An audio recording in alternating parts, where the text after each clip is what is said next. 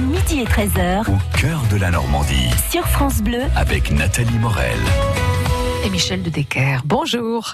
Bonjour Nathalie. Curiosité sinistre hein, aujourd'hui, puisque vous allez nous raconter que la dernière guillotine qui a fonctionné était normande. Oui, la peine de mort est abolie depuis 1980 et, et c'est cette année-là que la machine du bon docteur Ignace Guillotin a été, elle aussi, condamnée à mort. Elle en a coupé des têtes, la guillotine, depuis sa première mise en service le 25 avril 1792. Et oui, parce que si ailleurs on pendait ou on électrocutait, chez nous, on coupait court. Un condamné à mort inquiet, évidemment, on le serait à moins, demande au gardien de sa cellule la veille de son exécution. Il n'est pas trop dur, le bourreau?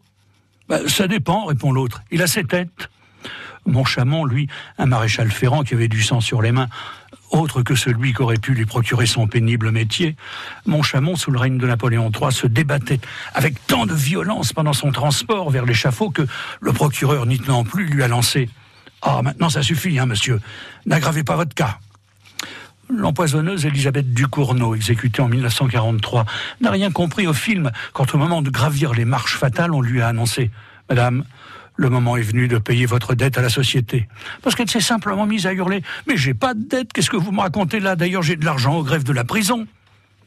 Mais c'est à Marseille, à la prison des Baumettes en 1977 que la lame a tranché une dernière fois le vif du sujet.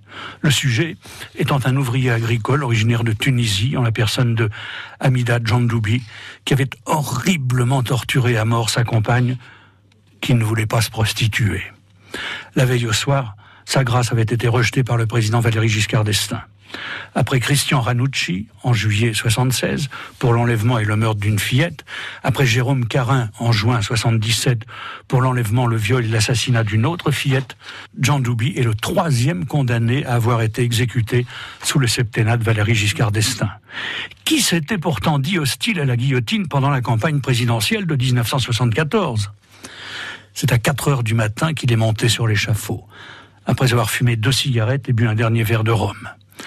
Il s'était vu refuser une troisième cigarette par le bourreau qui s'impatientait hein, d'actionner la lame de la dernière guillotine de l'histoire de France, une guillotine qui avait été fabriquée sous le règne du général de Gaulle à l'ERGM, établissement régional du génie militaire de Vernon-sur-Seine, c'est-à-dire chez nous, en Normandie. Mais oui, c'est vrai, la dernière guillotine a été fabriquée à Vernon.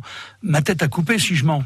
Ah oui, ben, faut pas en être fier. Hein. Merci Michel de Decker. Demain, vous nous raconterez que Dracula a eu des attaches en Normandie. France Bleu